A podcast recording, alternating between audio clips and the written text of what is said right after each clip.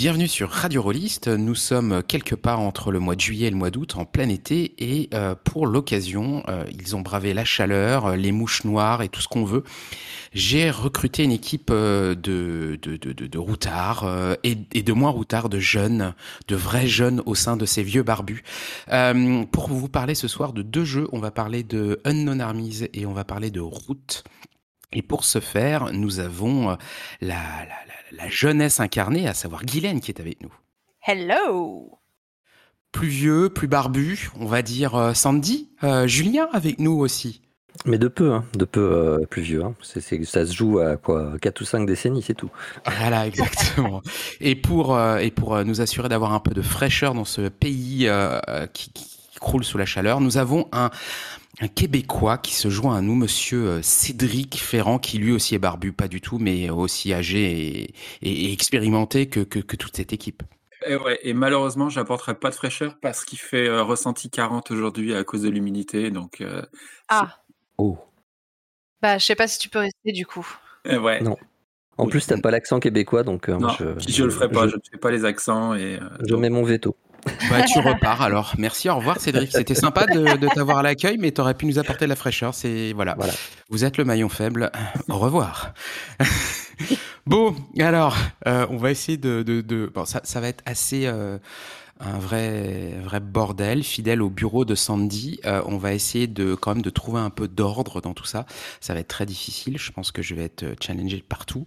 Il n'y a que Guylaine qui soit véritablement quelqu'un d'organisé et sur lequel je peux faire confiance. Merci Guylaine d'être là. Mais bordélique quand même. Hein, je ouais, ouais, mais Donc, on va commencer par parler de d'Unknown Armies, un jeu qui est sorti il y a fort longtemps, euh, au millénaire précédent, euh, quelque part à une Gen Con, je crois en 98, qui a été écrit par euh, John Tynes et Greg Stolze, qui est un jeu dont Cédric, Guylaine et, Sandy sont, de, gros férus.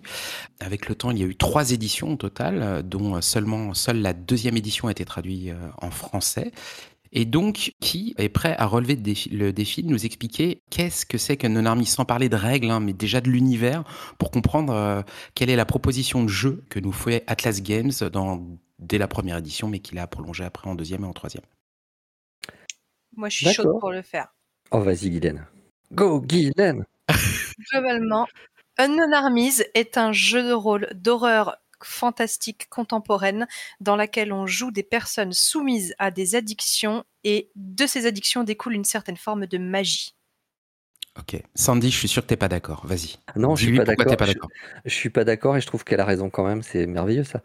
je pense que c'est un peu le. Euh, tu vois, c'est le jeu. Tu, tu, tu, le vois un peu comme tu veux. Alors c'est clairement vrai. Moi, je, je, je trouve. Pour moi, le jeu, c'est autrement. C'est pas un jeu vraiment d'horreur. C'est un jeu, un jeu de fantastique. Et c'est un jeu où, pour la première fois, on joue réellement des gens qui sont là pour faire changer les choses. Et euh, d'ordinaire, on joue des personnages, des, héros qui sont là pour préserver le, système. On va jouer par exemple, euh, des, si on joue à Donjons et Dragons, on va jouer des aventuriers qui se baladent dans la pampa, certes, mais qui font par exemple, qui vont sauver une ville, qui vont sauver des gens, etc. Là, dans une armise, on joue des gens qui vont essayer de tout casser parce qu'ils vivent dans un monde qui ne leur convient pas, pour des raisons qui sont légitimes ou non, mais euh, ils sont là pour changer les choses, pour casser le monde et euh, pour être le grain de sable dans l'engrenage d'une machine qui les dépasse. Et ce qui est merveilleux avec une non-armise, c'est que c'est le grain de sable qui a tous les pouvoirs. Je suis et... également aussi d'accord avec cette définition. Alors voilà. Cédric, du coup, il faut que tu complètes ou que tu ah, tu, oui, t'inscris en faux ou ce que tu veux, parce que Moi, je, je, pense que je vais partir direct sur l'idée. En fait, un non-armise, le problème c'est le titre qui veut rien dire et qui veut tout dire à la mmh. fois. Ce jeu devrait s'appeler Adept et Avatar. Ce serait beaucoup plus simple, on comprendrait le concept tout de suite, puisqu'on peut soit jouer un adepte de magie, donc quelqu'un obsédé par effectivement, qui, a un problème grave d'addiction à quelque chose et qui, ça devient tellement obsessionnel qu'il finit par, en tirer des pouvoirs. Et de l'autre côté, il y a les avatars, c'est-à-dire des gens qui vont, qui vont essayer de coller un archétype jungien le plus fort possible jusqu'à ce que même chose, ça finisse par leur, leur générer une puissance magique incroyable qui vont faire qu'ils vont pouvoir bidouiller des choses dans le réel. Et euh, à mon avis, je sais qu'il y a d'autres choses dans Non Armies, évidemment. Hein. c'est, un, jeu assez fractal finalement, mais euh, pour moi, c'est les deux pôles les plus importants, euh, Adept et Avatar. C'est ça les deux. Euh, c'est le pôle nord et le pôle sud, et tout, tout, ce qui est intéressant se joue entre la tension de ces deux pôles. On peut jouer aussi un humain, tout ce qui est plus normal aussi dans ce jeu-là. Exact. Mais à ce moment-là, tu serais un peu à l'équivalent de, de l'équateur, en fait, et c'est super intéressant aussi. Eh, mais tu as, quand même dit un gros mot, tu as dit jungien. Euh, et tu oh. t'es pas exprimé pour autant. Donc je tiens à dire que voilà quoi, c'est bien gentil de citer des mots euh, savants, euh, mais il va falloir définir un peu ce que tu entends par des archétypes jungiens, tu vois. Ouais, mais pour cela, faut rentrer dans, faut rentrer dans le détail de l'univers de Non Armies, et là, ah. ça devient un peu plus compliqué assez rapidement parce que y a. Donc c'est là où tu passes la balle à quelqu'un d'autre pour, pour, pour, lui faire un piège. Je peux, moins, je peux au moins essayer de commencer une intro 101 là-dessus. En fait, euh, effectivement, à Non-Armies, on joue de nos jours euh, dans ce qu'on appelle euh, le milieu de l'occulte underground. et donc, on est dans ce milieu un peu entre personnes qui savent existe quelque chose d'autre. Et la, cosmologie de Non-Armies est vraiment, vraiment weird. C'est-à-dire qu'il y existe ce qu'on appelle le clergé invisible, c'est-à-dire des trucs, l'équivalent de Dieu, et euh, le concept, c'est que euh, chaque cycle, il y a des gens qui arrivent à incarner un archétype, c'est-à-dire, euh, je sais pas, euh, le, guerrier, enfin le soldat, on va dire. Donc ça serait à, une époque, ça devait sans doute être, quelque chose proche de Rambo dans les années 80. Pour nous, c'était ça l'incarnation du, bonhomme rempli de testostérone qui revenait et qui allait. de nos jours, ça serait peut-être autre chose, le guerrier, mais bref. Sinon, ça peut être bah, le sportif le champion sportif par excellence. Bref, quand on arrive à canaliser dans l'esprit, euh, dans, dans l'air du temps, quelque chose de, d'incarner un, ouais, c'est ça, un archétype euh, de ce que, Carl Jung appelait un archétype, on accède à une forme de divinité qui nous permet de de monter dans le ciel et euh, de devenir cet archétype. Et le truc génial dans, dans Armis, c'est que si on suit cet archétype-là, c'est-à-dire que si à notre tour, on essaye d'agir le plus possible en apparence en accord avec l'archétype qu'on vise, alors on commence à dériver des pouvoirs de, cet archétype qu'on suit, qu'on vampirise. Et euh, donc, euh, c'est ça. On peut se trouver un, archétype qui nous plaît. Euh, ça peut être n'importe quoi. et on, peut essayer de, vivre en accord avec ça et de, trouver des pouvoirs. Sauf que dans l'univers de Non-Armies, il y a un truc très bizarre, c'est qu'il y a un nombre limité de, de places dans le Panthéon. C'est-à-dire que une fois qu'il y a 333 archétypes qui sont montés au ciel, le monde se réinitialise, tout le monde redescend et on repart pour un nouveau cycle. On doit à nouveau euh, progressivement euh, trouver 333 archétypes euh, capables de monter et euh, tout ça. Et donc notre réalité, on est euh, sans doute à la fin ou au début d'un cycle, ça va dépendre de ce qu'on veut jouer, mais comme disait Sandy tout à l'heure, vu qu'on est des petits grains de sable, on va probablement provoquer la, la, fin du cycle ou au contraire en débuter un nouveau avec de nouvelles règles. Bref, il y a plein de possibilités techniques. Et ce que je viens de raconter là sur le truc, c'est que 1% de l'univers de Non Armies en fait. Alors, euh, vu que tu es un flemmard et que tu n'as décrit qu'un pour cent de l'univers, je pense qu'on va demander à Guylaine ou à Sandy, ou l'un des deux, ou les deux, de compléter les 99% restants. Oui, oui, bah oui, bah, je, peux, je peux faire 0,1%, comme ça on va décroître de, à chaque fois. En fait, ce qui est fascinant, donc on a, on a ces 333, euh, je crois qu'ils sont 33, 333 hein, les, euh, les archétypes. Oui, oui c'est ça, c'est ce qu'il a dit, Cédric, en plus, c'est ce qui est marqué dans le bouquin aussi. Ouais, ouais, et on, on, a ce niveau de pouvoir. Et puis, euh, dans le l'underground euh, occulte, on a des gens, euh, alors on a des gens qui veulent devenir euh, ces espèces de divinités. Moi, ça me rappelle beaucoup les American Gods de Neil Gaiman, où on a par exemple la télévision qui devient une divinité. Il y a, y a, y a quelque chose de très euh, gaimanien en fait dans Non Armies. Et euh, on, on, a d'un côté ces, ces, avatars qui sont très puissants, et puis on a tous les niveaux de pouvoir jusqu'aux adeptes, et on a des gens qui pratiquent des formes de magie qui sont vraiment très très bizarres, à la fois dans leur définition dans l'univers. Par exemple, on a des gens dans la, dans la deuxième édition qui étaient plutôt manciens, euh, plutôt manciens, c'est-à-dire qu'ils euh, avaient la magie de l'argent. Donc pour rassembler des charges, si je dis pas de bêtises, il fallait qu'il retrouve soit des, monnaies super rares, soit qu'il ramasse de, grosses grosses sommes d'argent. Il lisait l'avenir dans les, numéros des billets de banque, enfin ce, genre de choses-là. On a des formes de magie qui sont complètement délirantes, qui sont très très euh, euh, urban fantasy, mais vachement plus urban que fantasy. Par exemple, on a des gens qui utilisent une magie qui se charge quand ils sont complètement ivres. Et plus ils sont sous, plus ils ont de charge pour utiliser cette, euh, cette magie-là. On a des gens qui ont une magie qui se recharge quand ils prennent des risques. Ils se jettent sous une voiture et s'ils survivent, ils ont accumulé une charge de magie. Et alors, ce qui est très bien, c'est que tout ça se retranscrit dans le système de jeu d'une façon euh, très originale. C'est qu'il euh, n'y a pas vraiment de système de magie. Une fois qu'on a une charge, qu'on a accumulé de l'énergie magique, on peut la dépenser directement pour obtenir un effet. Il n'y a pas de jet de dés, il n'y a pas de hasard, il n'y a rien du tout. La magie fonctionne. Et moi, c'est un des aspects qui me plaît énormément dans Non Armies parce que euh, on a une forme de magie qui ressemble à absolument aucun autre univers où il s'agit de faire des choses dans l'univers de jeu. Il ne s'agit pas de dire simplement euh, je vais économiser mon emplacement de sort, numéro machin. Non, non, euh, t'es un. Alors je sais plus comment ils s'appellent les, les, types qui ont la magie de, de l'alcool. Dipsomancien Dipsomancien, voilà, c'est ça.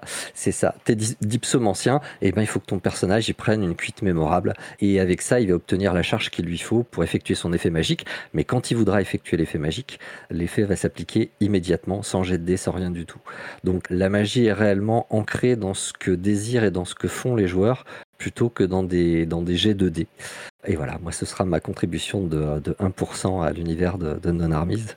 Donc, ce que tu disais, Cédric, par rapport au fait qu'en suivant un, avatar, on, la voix d'un avatar, on avait des pouvoirs, c'est qu'on se retrouve avec des pouvoirs magiques, avec des charges qui nous permettent de faire des effets magiques en rapport avec la, voix qu'on a choisie, c'est ça? Euh, Non, pour les avatars. bêtise. Pour les avatars, justement, c'est pas via un système de charge, c'est que plus tu colles à, ton archétype, plus en apparence, et encore une fois, c'est, j'utilise plusieurs fois le mot apparence, mais c'est ça, hein, c'est vraiment, il faut, au fond de toi, tu peux très bien être euh, l'exact opposé de ton archétype, on s'en fout.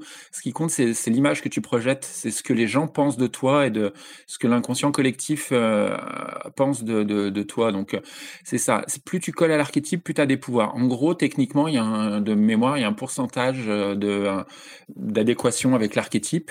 Et quand tu dépasses certains taux, il y a un nouveau pouvoir qui se débloque euh, dans ton truc. Genre, si tu es à 50% de, de, de l'archétype, hop, tu as un nouveau pouvoir qui se débloque et qui te permet d'avoir un, petit twist euh, sympathique. Euh, c'est beaucoup moins libre que pour les adeptes qui, eux, sont obsédés par un truc et qui vont, vont trouver des, des, des formules magiques, ils vont, vont, pouvoir faire de la magie de gouttière. Il y a plein de choses possibles. L'avatar, lui, c'est un peu plus cadré et c'est normal vu que tout est basé sur l'idée de respecter une image, de la pression populaire euh, est, importante, donc c'est un peu plus cadré. Puis il y a, d'autres problématiques euh, quand tu suis la voie de l'avatar, c'est que pour un avatar qui est au ciel, il faut, faut pas le voir comme un dieu en fait, parce qu'il y a assez peu d'interférences entre les avatars euh, qui sont dans le clergé invisible et puis notre réalité. Une fois qu'ils sont en haut, ils sont en haut, on sait pas trop ce qu'ils font. Mais par contre, ils ont un représentant sur Terre qu'on appelle un God Walker, quelqu'un qui est la personne qui colle le, c'est le numéro 2 en fait dans l'ordre de, de succession. Euh, c'est la personne qui qui est le, elle le plus proche de l'avatar et elle a des c'est donc celle qui sur terre a le plus de pouvoir lié à cet avatar et euh, elle est un peu utilisée, ça va, ça va dépendre des avatars, mais elle peut être soit comme utilisée comme un outil, en fait, quelqu'un qui va résoudre les problèmes pour l'avatar, c'est un peu son, son délégué, mais c'est aussi quelqu'un qui est tellement proche de l'avatar qu'il pourrait très bien le remplacer. Donc euh, c'est un jeu très dangereux, euh, c'est une place très importante, euh, celle de Godwalker, parce que tu, tu peux décider de beaucoup de choses en fait. C'est une place de pouvoir intéressante et en jeu de rôle, c'est hyper intéressant puisque ça te force à faire des choix. Est-ce que tu dois être loyal envers ton avatar? Est-ce que tu peux tenter une ascension, le remplacer, c'est-à-dire le, le bumper du clergé invisible pour le remplacer, ou peut-être même arriver à twister le, truc qui est possible, c'est-à-dire que ok, l'avatar du, guerrier en ce moment, elle est, euh, elle est occupée, mais est-ce que dans l'imaginaire collectif, le guerrier, c'est pas un peu démodé? Est-ce qu'on pourrait pas plutôt le remplacer par le sniper, qui est légèrement à côté, qui est à peu près le même concept, mais qui est beaucoup plus incarné dans l'imaginaire, parce qu'on a des films de sniper, on sait que ça. Et du coup, si tu arrives à devenir le sniper, l'ultime, avec euh, le S majuscule, bah, tu pourrais peut-être remplacer le guerrier, qui finalement est un peu euh, has-been en plus, il y a, ce truc assez intéressant avec les avatars et, euh, les archétypes. Enfin, cela dit, et même les adeptes, c'est qu'il y a des choses que tu n'as pas le droit de faire. Et si tu les fais, tu perds ta magie. Mais oui. Donc typiquement, les kleptomanciens, qui du coup par exemple sont des adeptes qui ont besoin de voler des choses pour créer des charges, je crois qu'ils perdent leur charge s'ils achètent quelque chose. Il y, a, des choses comme ça. Si tu as un comportement qui va à l'encontre de ton addiction ou de ton archétype, tu perds ta magie. Ouais, faut pas aller aux alcooliques anonymes si, si, si tu suis là. D'accord. Et du coup, j'en profite pour faire mon pourcent de, description ah bah, de l'univers. Je rajouterais quand même pour moi euh, des choses assez euh, essentielles, mais pas sur la cosmologie, mais vraiment plus sur l'ambiance. C'est que en effet, non Armies, c'est enfin, comme tu dis, Sandy, il y a vraiment un côté très, très, très American Gods et Guy dans l'ambiance.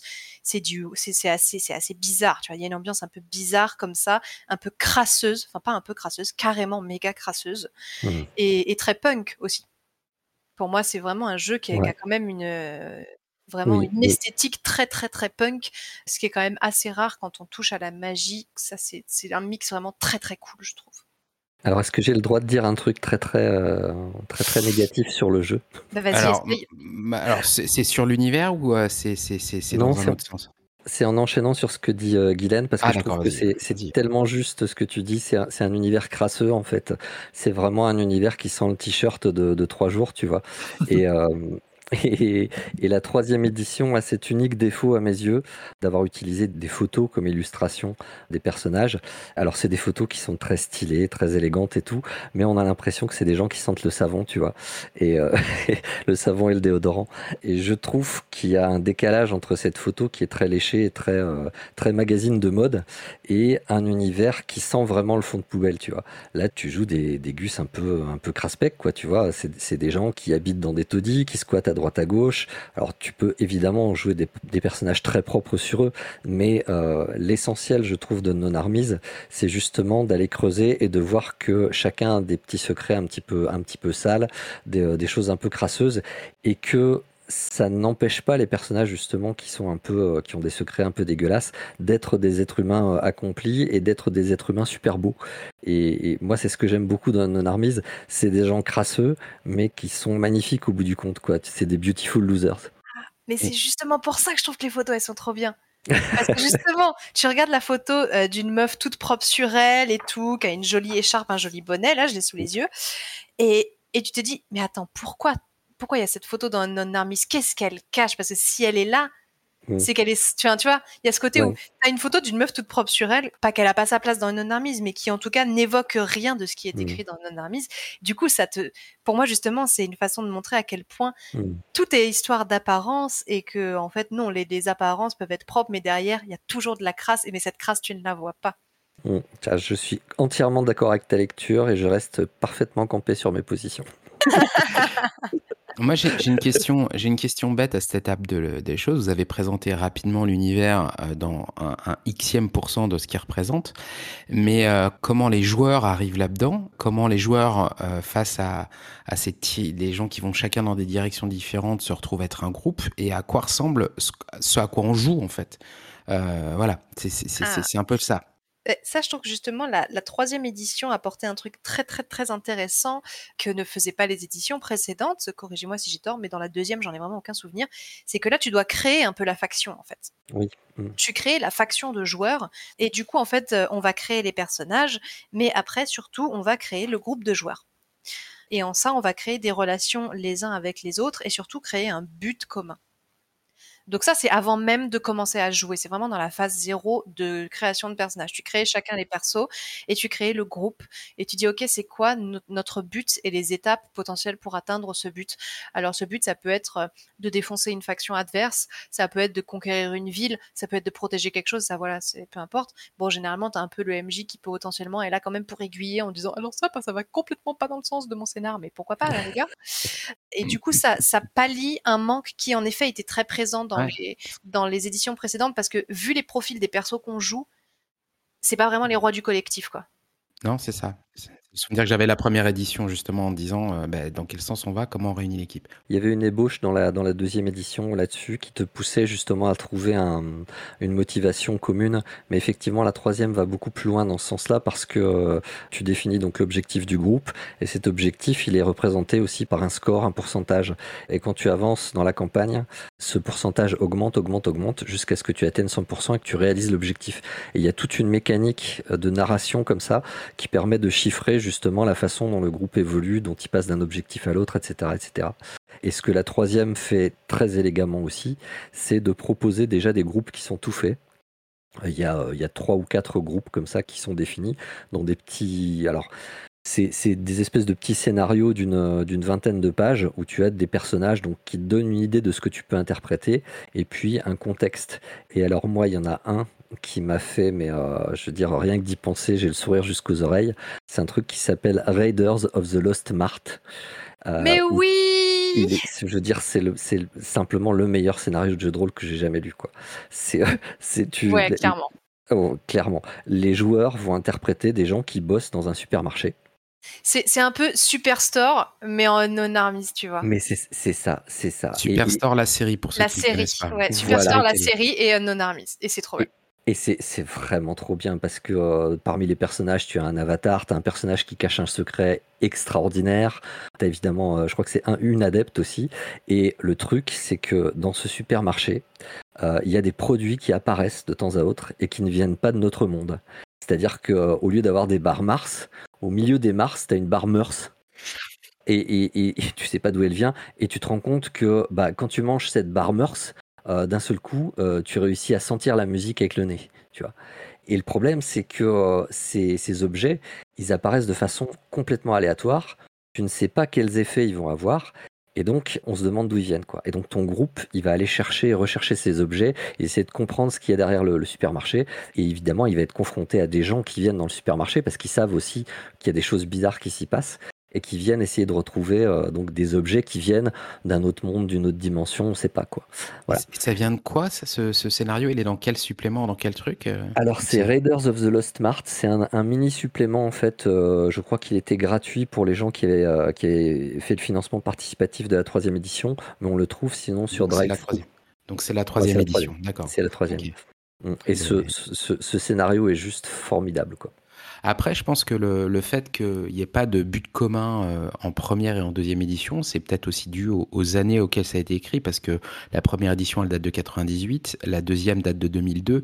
Le principe de carte relationnelle, etc., euh, dans, dans des jeux, qui pour moi le premier qui a vraiment euh, mis ça clairement en place euh, au niveau des joueurs c'est probablement Smallville euh, et c'est donc plus tard à ma connaissance. Donc il y a peut-être aussi ça et puis le fait de l'évolution du jeu de rôle. Donc quand on fait une troisième édition justement de pouvoir faire un peu le bilan dans cette troisième édition et proposer des outils qui n'existaient pas et pour répondre probablement à des manques que les fans avaient pointés par le passé j'imagine. Oui je pense ouais. Il y a aussi le fait que les éditions étaient vraiment différentes. La première édition était très axée sur des one-shots, en fait. C'est d'ailleurs euh, Le premier supplément s'appelait one-shot, d'ailleurs. Exact. Et c'est généralement, c'est comme ça que tu jouais un non-armise à l'époque, c'est-à-dire qu'on te filait un pré-tiré, on te mettait dans une situation vraiment bizarre, genre euh, un détournement d'avion, euh, oui, c'était avant le 11 septembre, ou des, des, des, détenus qui s'évadent d'une prison et ils ont vraiment des trucs chelous. Bref, on te mettait vraiment dans une situation abracadabrantesque et tu découvrais la, bizarrerie de non-armise petit à petit par le, truchement de ton personnage, en fait. Mais ça allait rarement plus loin, en fait. Tu jouais ces, petits scénarios qui n'étaient pas reliés. C'était, c'était bizarre, c'était magique, mais euh, voilà, il n'y avait pas une notion de, il n'y avait pas une notion de continuité très très étendue dans la, première édition. La deuxième, elle, elle arrivait avec plus, euh, un peu plus ça effectivement. On commençait à avoir un, un, univers plus plus incarné, plus stable, où on pouvait s'imaginer, se projeter sur la durée. Mais on se retrouvait effectivement avec ce problème de, cohésion de groupe que on a essayé des fois de, on a essayé de trouver des solutions dans les scénarios qu'on a proposés, mais c'était pas toujours évident de, trouver une accroche euh, fédératrice. Et la 3, par contre, bah oui, effectivement, avec la, carte relationnelle, là, on part carrément sur, euh, sur autre chose. Mais du coup, j'ai envie de vous poser la question, c'est pas un peu la mort du scénario, euh, tout ça? Parce que comment concilier les intérêts de, de ton groupe qui, qui pose lui-même ses, ses, jalons, qui se donne un objectif, qui se dit on va faire ci, on va faire ça. Comment le MJ euh, anime tout ça et se, se, se retrouve à, à, proposer des choses intéressantes. Est-ce qu'il est équipé par la V3 pour, euh, pour avoir du répondant en termes de mise en scène? Oh oui, oui, oui. Parce que justement, en fait, la, tu as un peu le meilleur de deux mondes, c'est-à-dire que tu peux jouer collectif, mais avoir quand, quand d'habitude tu avais un peu des temps morts dans l'enquête, dans le dans l'action en cours, je trouve qu'avec les éditions précédentes, il y avait vraiment ce côté un peu creux de la vague où c'était un peu genre bon bah là voilà euh, comment ça se fait et comment on avance. Et là justement quand tu as ces temps creux, bah boum c'est le moment de partir sur les objectifs plus perso, d'avoir un moment où bah tiens le groupe va s'éclater, partir chacun un peu de son côté, et puis là où faut je pense avoir un chouille de pirouette, enfin un chouille d'agilité pour faire une pirouette, c'est de pouvoir après re-rassembler le groupe. Mais pour ça il suffit qu'il y ait une merde qui arrive, comme en plus euh, le setting est clairement euh, post année 2000 euh, dans la troisième édition. Il y a un côté, bah, on se passe un coup de téléphone et puis on se retrouve tous parce que c'est la merde, tu vois. Mmh. En tout cas, moi, c'est comme ça que ça se passait globalement. Mmh. Il y, a, beaucoup aussi la, la, troisième édition, euh, elle a beaucoup de ressources en fait. Euh, il y a quand même cinq bouquins en fait de parus. Euh, il y avait la trilogie de base et puis il y a eu deux autres livres supplémentaires qui ajoutent plein de petites idées. Et en fait, ces bouquins ressemblent beaucoup à ce qu'il y avait dans la deuxième édition. Il y avait un tableau où tu avais toutes les petites accroches de scénario. Et là, c'est quasiment deux bouquins complets qui ne contiennent que ça. Donc, tu as toujours de quoi rebondir. Et il y a une espèce d'équilibre assez, assez délicat à conserver entre effectivement les attentes des joueurs donc qu'ils ont définies dans la, dans la première partie de, jeu où, où ils définissent non seulement, seulement leur groupe mais aussi leurs objectifs. Et puis toi, ce que tu veux leur apporter en tant que MJ, la façon dont tu veux nourrir la partie. quoi. Et il y a pas mal de choses qui vont dans ce sens, notamment avec le, système des objectifs. Donc, les, personnages vont travailler à à, faire grossir leur score d'objectif, arriver à un maximum. Et une fois qu'ils sont arrivés au maximum et qu'ils ont atteint l'objectif, ils peuvent en suivre un autre et bénéficier d'un certain bonus en fonction de la réussite de l'objectif précédent. Donc il y a vraiment une, une volonté d'entraîner le moulin, tu vois, de, faire avancer sans arrêt le scénario et de forcer aussi les joueurs à être proactifs et à dire bon bah maintenant alors euh, on a réussi à éliminer euh, le baron noir euh, de la dimension zeta, et ben et ben on a envie d'aller explorer la dimension zeta justement et d'aller voir s'il n'y aurait pas d'autres portails vers cette dimension zeta un peu partout dans la ville.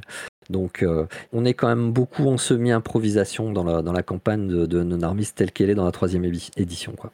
C'est vrai. Et du coup, je trouve que ça donne plus de billes aux joueurs, en fait.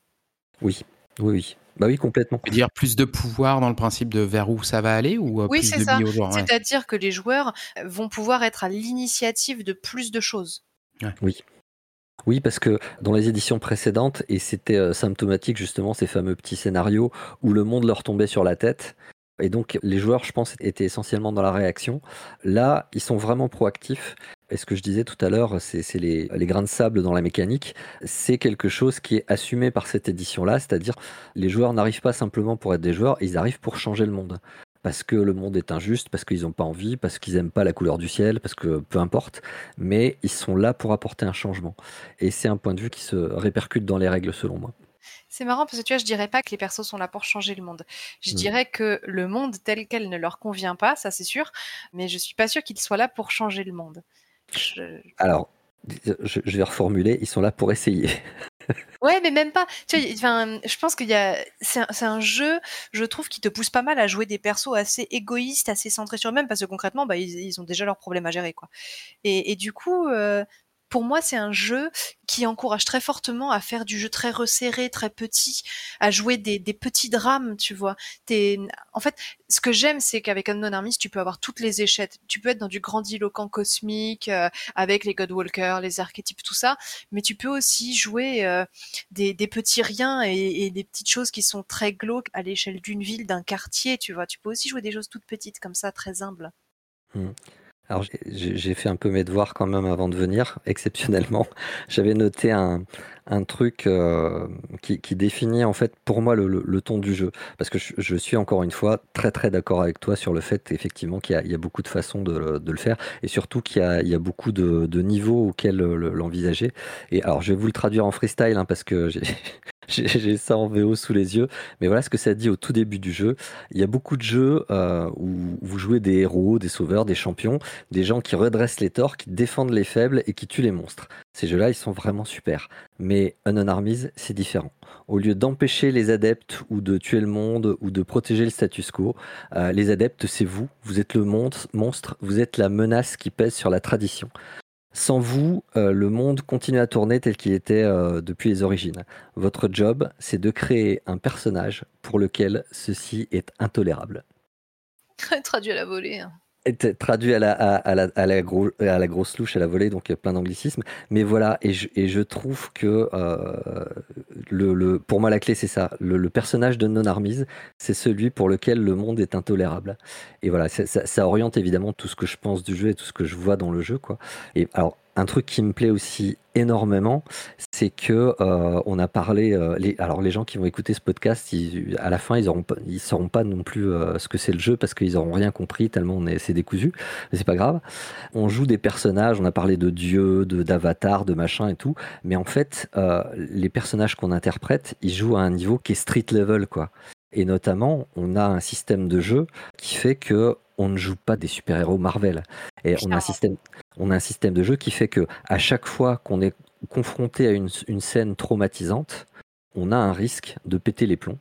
Et justement, ce qui définit en particulier nos personnages, c'est la façon dont ils vont réagir à différents traumatismes. Est-ce qu'ils sont habitués à la violence ou est-ce qu'au contraire, ils sont très très sensibles? Est-ce que la vue du sang, ça va les faire tomber dans les pommes? Est-ce qu'ils ont l'habitude de vivre dans la, plus euh, immense solitude Ou au contraire, est-ce que c'est des gens qui sont très grégaires et qui, dès qu'ils se trouvent tout seuls, ils commencent à paniquer? Et c'est ces petites choses-là, en fait, qui définissent le personnage.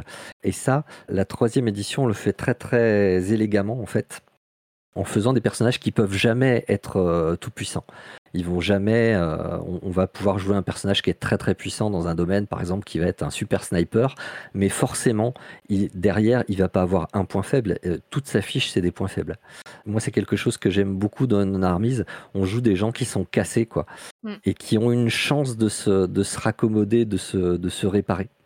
Et pour moi, il y a une idée centrale dans ce système. Donc globalement, vous avez des jauges de stress, des jauges de stress selon les types de stress. Donc en effet, tu vas avoir euh, isolement, euh, surnaturel, violence. Et du coup, quand tu es confronté à un événement violent ou à un événement surnaturel, tu dois faire un test.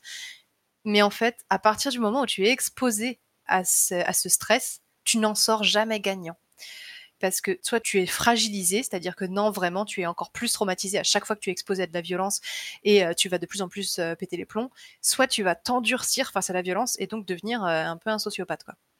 En tu vas t'insensibiliser et du coup, ça, va être une autre forme de violence vis-à-vis de toi. et ça, je trouve que c'est très très élégant et surtout c'est très fin pour réussir à jouer des questions de santé mentale sans, les, sans les caricaturer, sans tu vois les, les, les tordre dans des, dans des clichés ridicules. Voilà, on, a, on, on est très très loin des phobies de, Cthulhu, qui, qui, arrivent un peu comme un cheveu sur la soupe. Alors moi je trouve ça très rigolo les phobies dans, Cthulhu, hein. c'est un truc, c'est quasiment le seul truc qui me plaît dans le système de jeu. Mais c'est tellement, euh, tellement what the fuck que là en fait t'as pas besoin de jouer un personnage qui euh, euh, justement qui, qui souffre d'une maladie mentale pour subir des effets quand même très très néfastes quand tu vois quelqu'un se faire descendre. Et il y a tout un. il me semble que ça, dure une ou deux pages où on t'explique que la violence, effectivement, ça peut résoudre pas mal de choses, mais ton personnage est fragile. Donc il faut, quand même que tu fasses bien gaffe à ce qui va t'arriver. Et que voilà, le, le combat dans Non Armies, c'est pas vraiment la scène obligatoire de tous les scénarios. Alors, je, remarque que qu'on a une personne très polie dans, dans, l'équipe, euh, Cédric, qui écoute religieusement ce que vous dites, euh, mais, mais il ne dit pas grand-chose et il n'arrive pas à en placer une, le pauvre. Euh, mais peut-être qu'on peut peut-être passer à l'expérience de, de meneur ou de meneuse au jeu. Comment toi tu l'as vu? Ou tout simplement, Cédric, toi de là-bas du pays des caribous, tu veux peut-être rajouter quelque chose sur les bêtises qu'ont pu dire Guylaine et, Sandy? Non, mais je, je partirais de ma très petite expérience de MJ. Euh, en vérité, j'ai maîtrisé qu'une seule fois le Unknown Armies pour faire jouer un de mes, scénarios qui était paru dans Casus en convention. Parce que c'est en fait, c'est un jeu qui est extrêmement difficile à vendre à une table de jeu comme ça. Parce que c'est un jeu qui peut être assez euh, effrayant. Euh, parce que, comme vous pouvez le voir, on a du mal à le cerner, on a du mal à l'expliquer euh, rapidement. Il y a plein de jeux qu'on peut pitcher en une phrase ou deux, en faire une relation à, une série de télé en se disant ah ah t'as bien aimé ça, tu vas aimer ça. Il y a des séries télé qu'on peut placer dans un non armies comme filiation pour aider à vendre le produit, mais c'est extrêmement difficile de, de vendre un non armies à une table de jeu de rôle classique. Donc, j'ai pas eu souvent l'occasion de, de, pouvoir maîtriser. J'avais fait jouer mon histoire de, ça s'appelait My Name is Luca, une histoire de boucle temporelle avec une, une, condamnée à mort, et j'avais trouvé ça pratique parce qu'effectivement, c'était très première édition du jeu finalement. Il y avait une situation de base, les joueurs étaient confrontés à ça, et puis on, on sortait pas de. C'était un scénario, c'était un one shot, donc on n'avait pas à se poser de questions. Ils avaient eu aucune idée de ce qu'était le clergé invisible. je ne pense même pas qu'il y avait eu d'avatar. Il y avait que des adeptes, et puis c'était resté très très simple en fait. Mais si je devais faire jouer de nos jours, je suis pas sûr. En fait, mon, truc, c'est que je suis pas sûr que je ferais jouer la carte relationnelle telle qu'elle est indiquée dans la V3.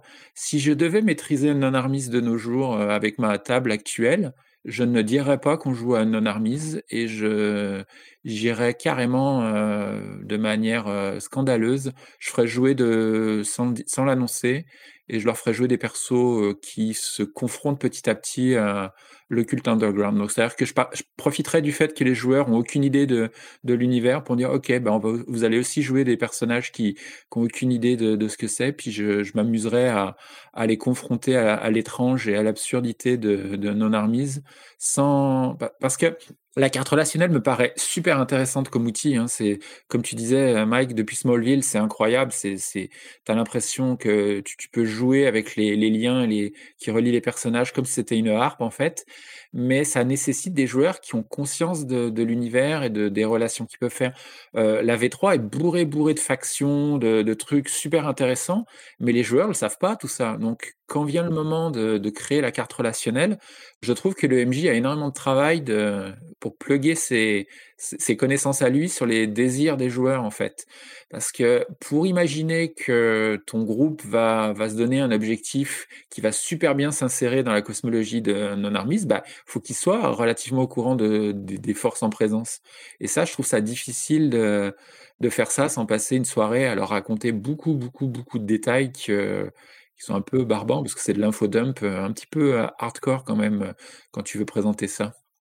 Mais tu peux peut-être le faire différemment et te dire que tu fais une carte relationnelle par rapport à des euh, relations, tout ce qui est plus classique de la vie de tous les jours, en te basant sur un quartier d'une ville ou quoi que ce soit, avec tes relations, les gens que tu connais, et tout ça, les relations qu'il peut y avoir.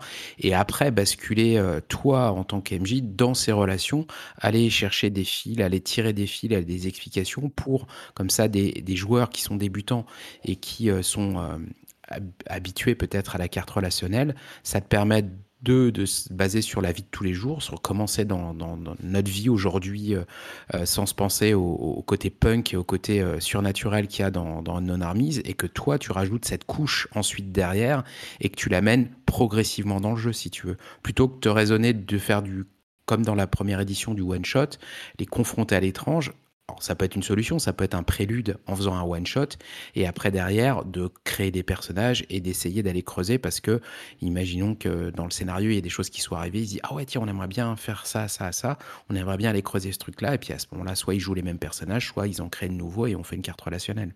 Mais, ouais. Euh, j'ai moi mon expérience, euh, mes expériences de, masterisation de UA3, ça a été plutôt ça, euh, comme tu dis Mike, parce que je pense que tu n'as pas besoin de cacher aux joueurs que tu joues à une non-armise. Alors d'une part, je trouve ça assez traite de leur balancer ça ça, peut être pas forcément. Non, mais c'est le côté québécois, c'est le côté québécois de Cédric, tu penses bien. Non, non, de Chambérien, de Chambérien de, de, Cédric, je pense. non, mais en plus, il y a le côté où tu leur, tu leur dis bon, alors voilà, est-ce que ça vous branche de jouer un jeu? C'est alors il y a, y, a, y a de la violence, il y a des trucs, voilà, tu leur expliques le système euh, ou déjà, en fait, expliquer le système te dit déjà pas mal où tu mets les pieds, tu vois, avec justement mmh. le système de, jauge de stress.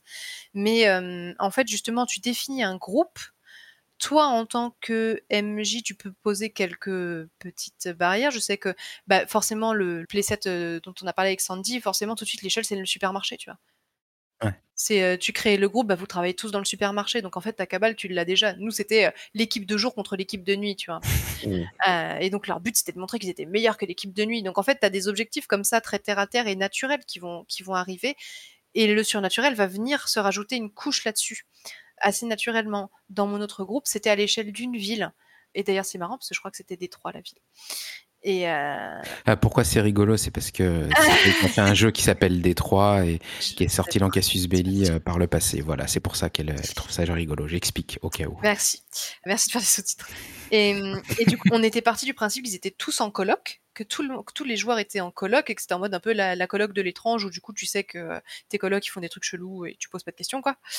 Et ça avait assez bien fonctionné parce que du coup tu partais sur une histoire de, euh, en fait, le, la situation de base c'était bah vous vivez dans un squat et votre squat il va être détruit.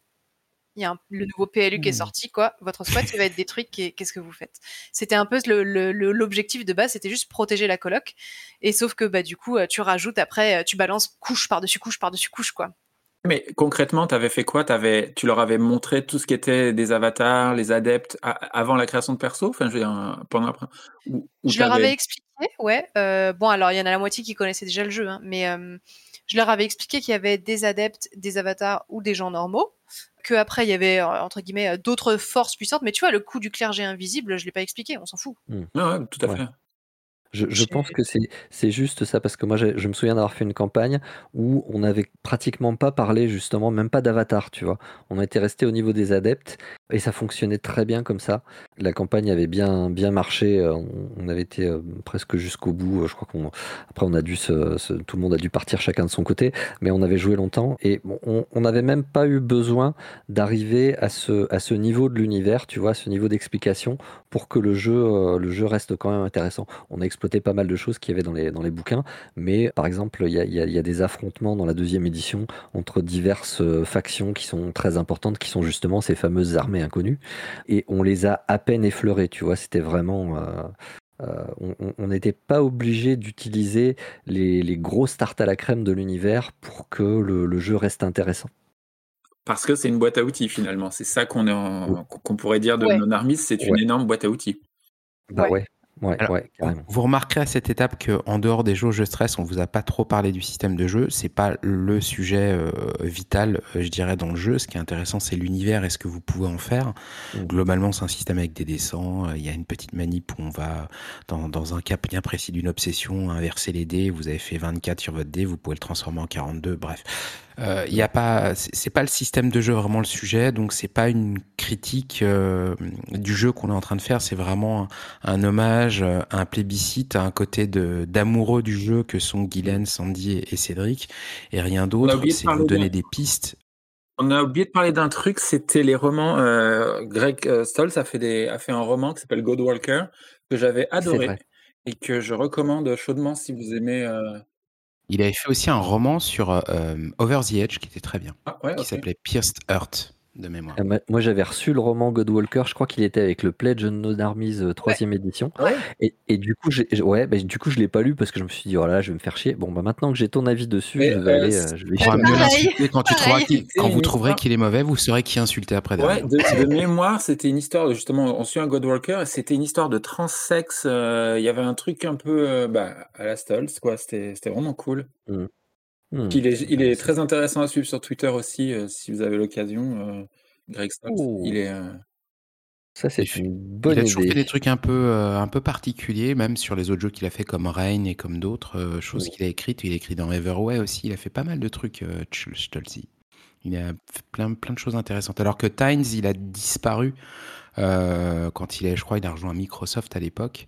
Euh, après euh, Delta Green et euh, quoi, Non Armis Delta Green, après il a disparu de, la circulation.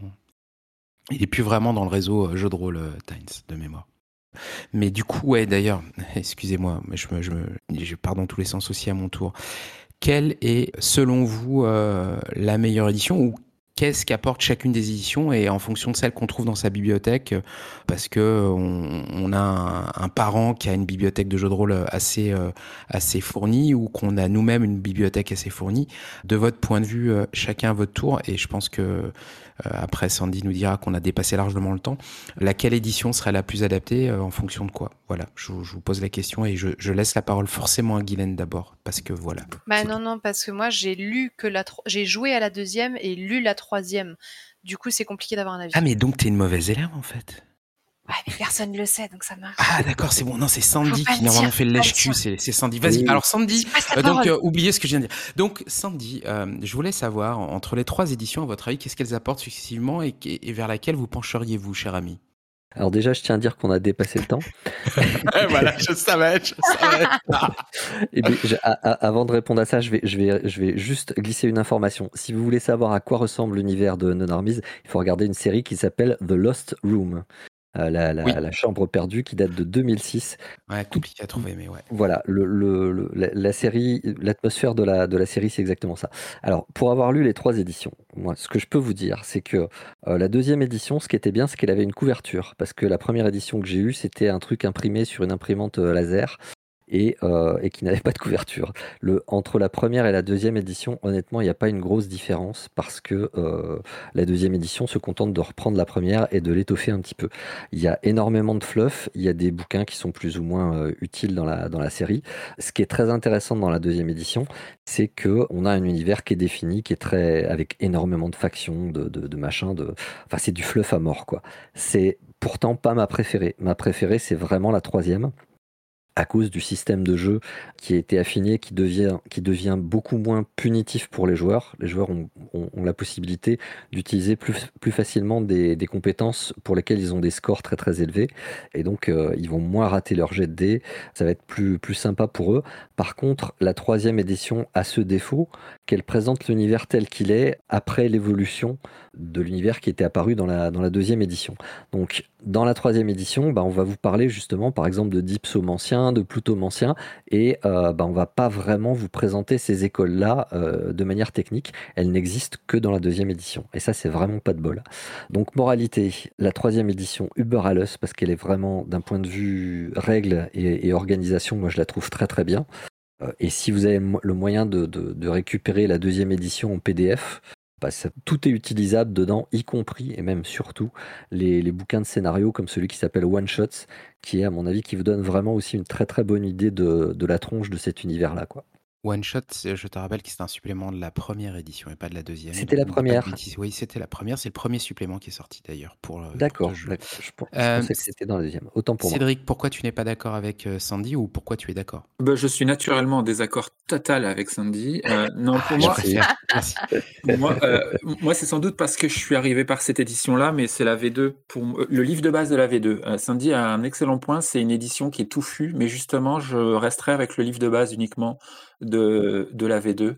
J'avais... Qui a été traduite en français, c'est la seule édition qui a été traduite. Traduite par Julien Blondel à l'époque, qui avait fait un choix audacieux de, de traduction que, que j'apprécie énormément. Il tutoie le lecteur euh, tout du long du livre de base, et euh, du coup, il y, a, y, a, une immédiateté euh, qui est incroyable. Ouais, c'est, J'adore énormément de choses de la V3, effectivement. Il y a plein d'idées que j'importerais de la V3 dans, ma V2, mais je pense que mon, ma base serait la V2 quand même, parce que bah, c'est celle avec qui j'ai le plus d'affinité. C'est celle pour laquelle j'ai écrit aussi.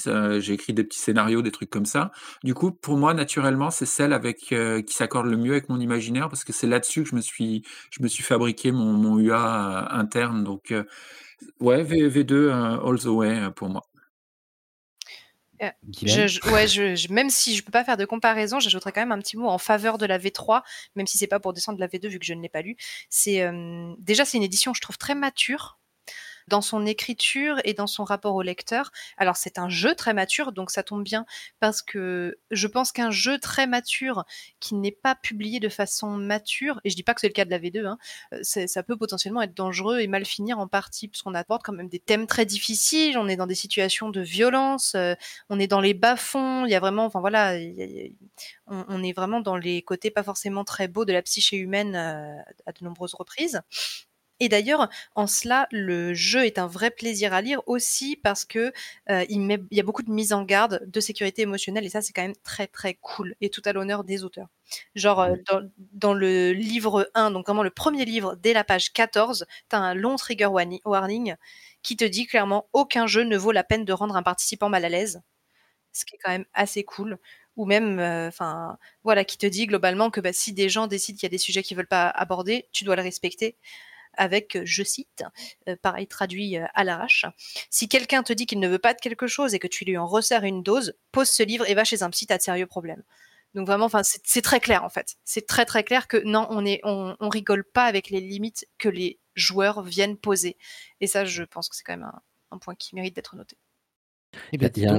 J'ai envie de rajouter quelque chose que Cédric et, et, Guylaine ont, Alors, juste un instant, Sandy, j'aimerais préciser que si on déborde sur le temps, c'est à cause de toi. Parce que tu fais ce commentaire-là, donc la responsabilité te retombe dessus. Mais vas-y, je t'en prie, fais-toi plaisir. Ok, d'accord.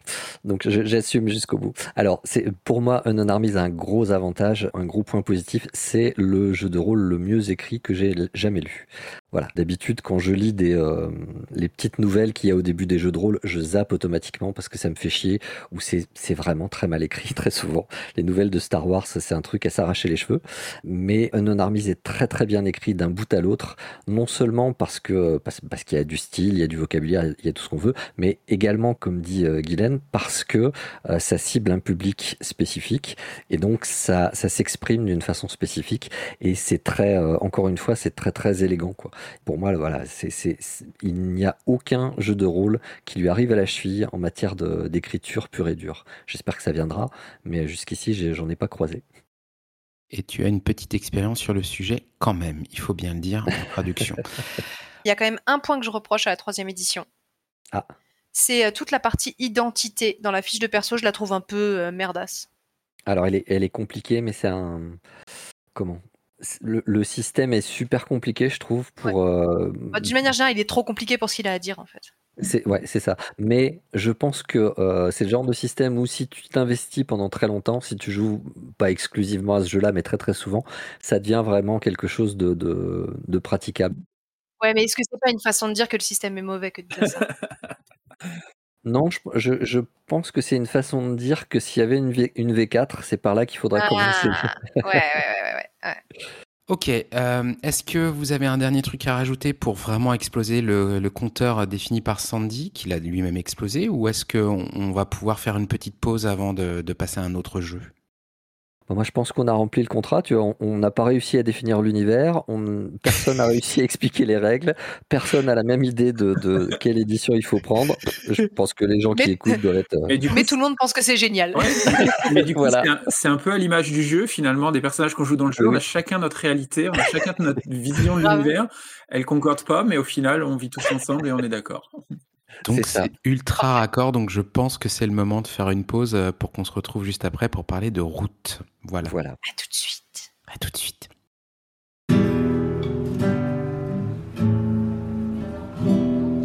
Radio Rolly. Bon, après cette euh, petite pause euh, où les gens ont pu reprendre le cerveau qu'ils avaient posé sur le côté, ou l'inverse, ils l'ont peut-être posé après, ouais, je sais pas. Euh, en tout cas, on, a toujours Cédric, Guylaine et Sandy qui sont là, et cette fois-ci, alors Sandy a fixé encore une limite de temps, rigolons, on va voir comment il va la dépasser. On va parler de Route, un jeu de rôle de chez Magpie Press qu'on fait aussi Avatar, qui a fait un carton sur en Kickstarter. Route qui sera très prochainement euh, publié en français, vu qu'il a eu une campagne de financement participative, je crois que c'était au mois de juin, dans mon souvenir. Et c'est euh, Sandy Julien qui présentement va nous parler de route, qui a traduit ce jeu. Donc autant vous dire qu'on est dans le domaine euh, du conflit d'intérêts le plus complet.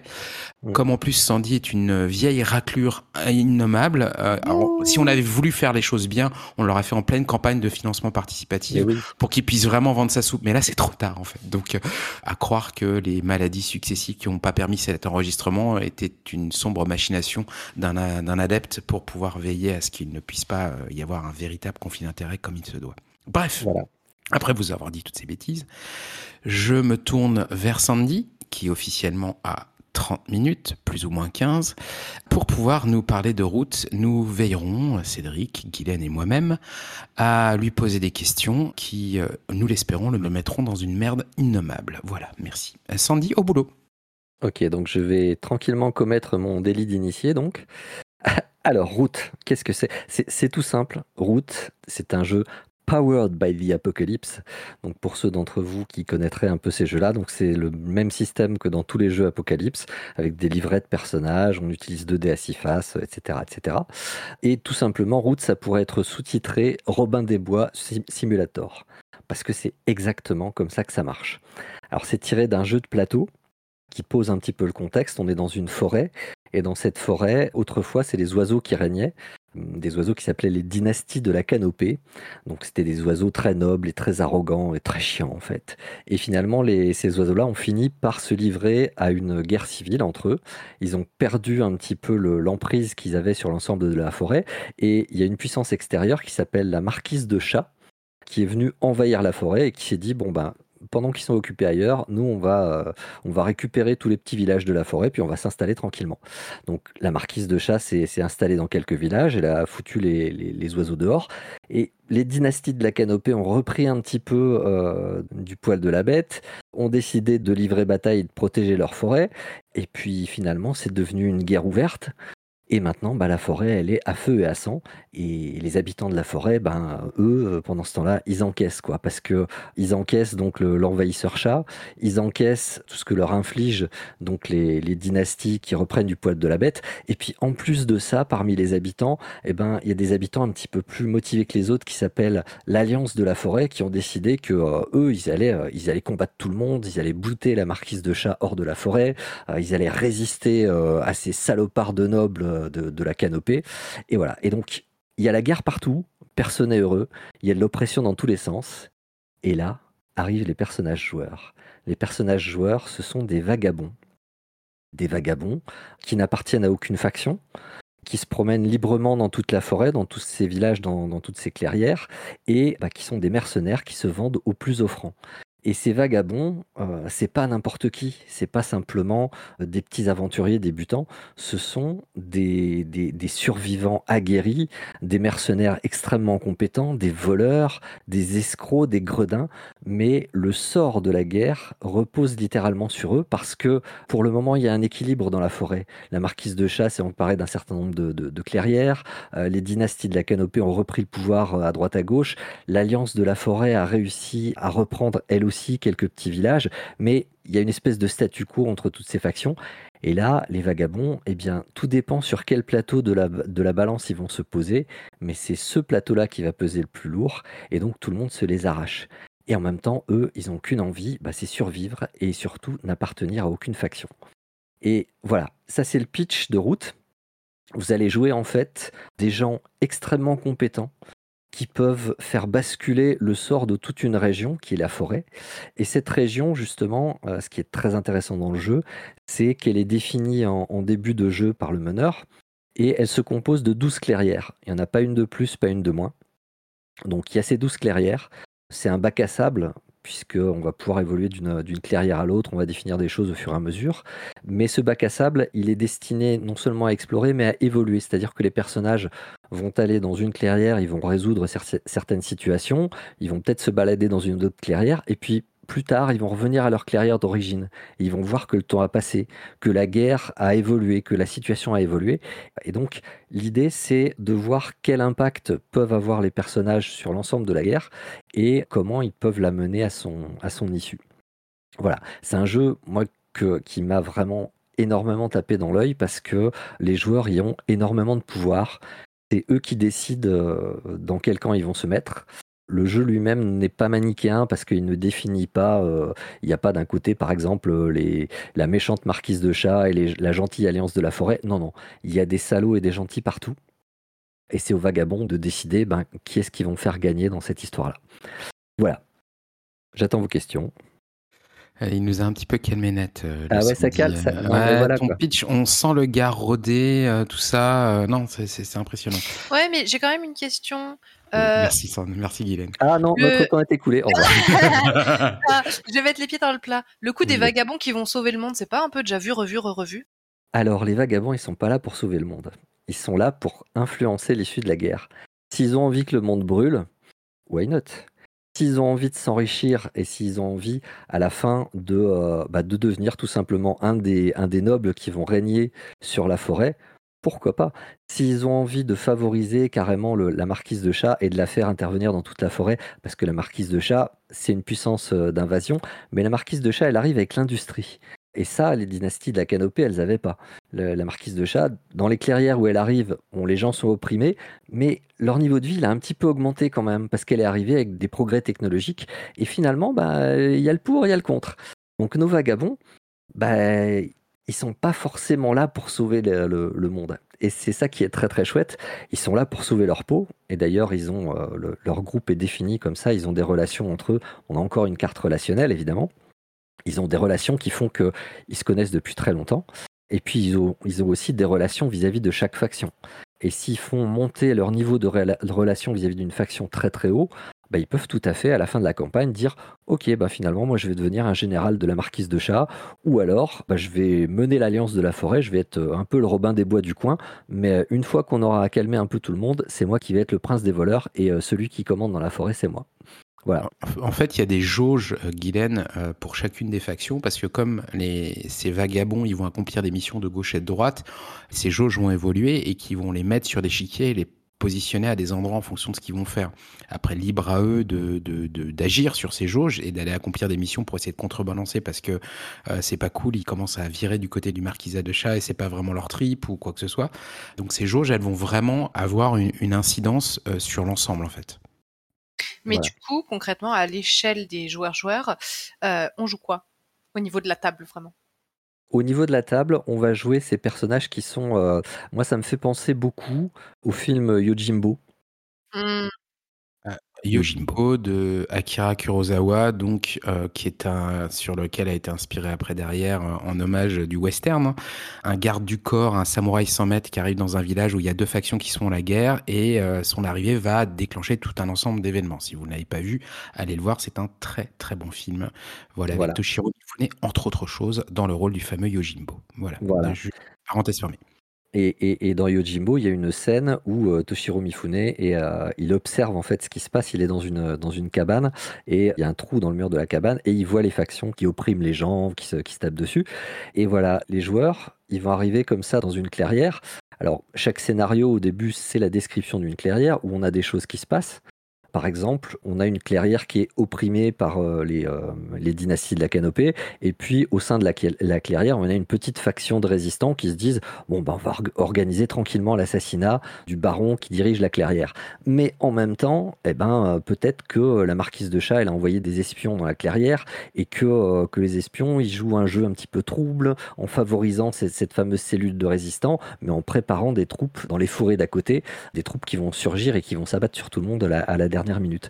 Donc les joueurs, eux, ils arrivent dans une poudrière et ils ont tout simplement des flammes, euh, des flammes au bout des mains. Quoi. Dès qu'ils vont arriver là-dedans, euh, forcément, on a pour chaque scénario un petit truc qui s'appelle de prime abord. On vous décrit la, la clairière et où on vous dit les premiers personnages qui vont arriver vers eux et qui vont les contacter en leur disant oui au fait alors vous qui avez l'air d'être euh, des gens compétents vous voudriez pas par exemple euh, nous aider à faire un petit assassinat par-ci par-là? Ou alors au contraire vous allez avoir les, les, gens des dynasties de la canopée qui vont arriver en leur disant on a des, petits soucis avec la population en ce moment on aimerait bien la calmer un peu avant que ce soit l'émeute. Donc euh, bah, on est prêt à engager des gros bras donc si ça vous dit.